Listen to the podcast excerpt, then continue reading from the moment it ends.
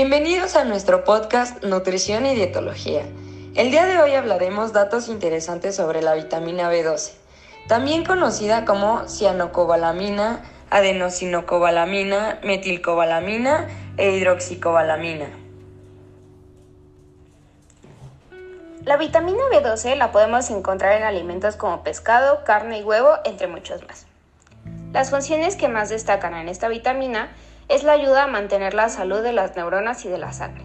También contribuye a la formación de ADN, como a la formación de glóbulos rojos.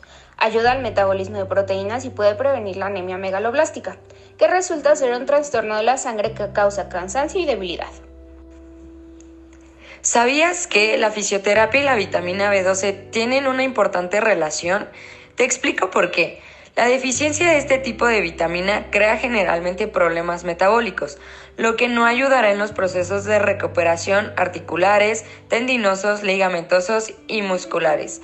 Esto trae como consecuencia retrasar los procesos de reparación celular. También encontramos problemas de síntesis de los glóbulos rojos.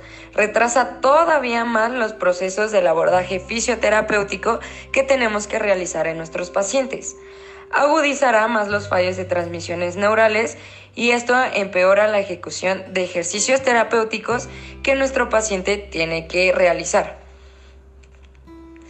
Así que para finalizar el fragmento del día de hoy, es muy importante consumir la vitamina B12. Ya te explicamos en qué alimentos lo puedes encontrar y cuáles son sus funciones.